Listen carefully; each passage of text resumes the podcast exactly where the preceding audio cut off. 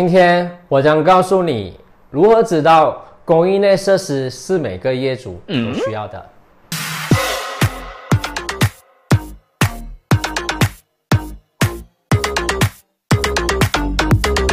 大家都知道，公寓的附属设施是推动房价的因素之一，但实际上，到底你有没有需要呢？每当决定购买公寓权，第一件事就是会问有什么 facilities，才进一步决定价格划不划算，值不值得买。当然，设施越多，物业管理费也相对增多。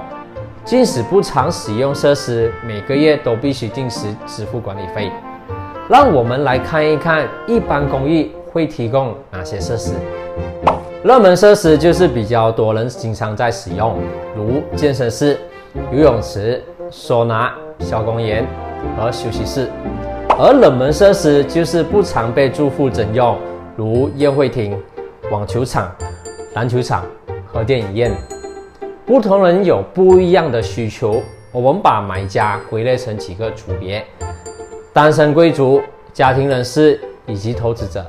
从他们的角度出发，看得出每个人对房屋的需求都各不相同，从而分析出什么人需要设施，而哪些人不需要。单身贵族这组人不外是打工族、创业者或中产阶级，虽然活力充沛。但由于工作时间长，大部分没有多余时间去享受这些设施，反而周末只想待在家休息或逛街。家庭人士假期时带着小孩到公寓楼下游泳，体验轻松愉悦的团聚时光。不过，通常十对父母里面有九对都处于忙碌工作状态，试问下还能挤出时间吗？至于投资者。投资者专注的是日后的升值潜力，所以设备齐全的公寓绝对有助于提升租金收益和转卖利润。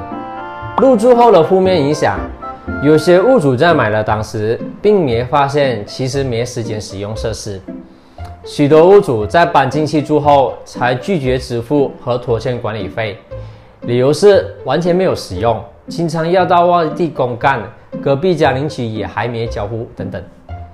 如果管理层不妥善的管理设施，也会有不良影响。另外，有些住户在用完共用设施后，并没有照顾好，即使坏了也不会心痛，因为不需要付钱修理，每月只需缴付管理费即可，认为没有为自己带来什么影响。站在好的方面想的话，公寓里的附属设施有好有坏。不过，至少公寓内的安全系统妥善，设有闭路电视或守卫巡逻，增加住户的安全感。购买设备完善的公寓，让买家觉得是一种身份象征，带来优质生活的感觉。认为公寓拥有良好设施，绝对是物超所值。最后的最后，目前很多公寓都附有设施，一来提供物业的吸引力。二来确保带来稳健的租金收入。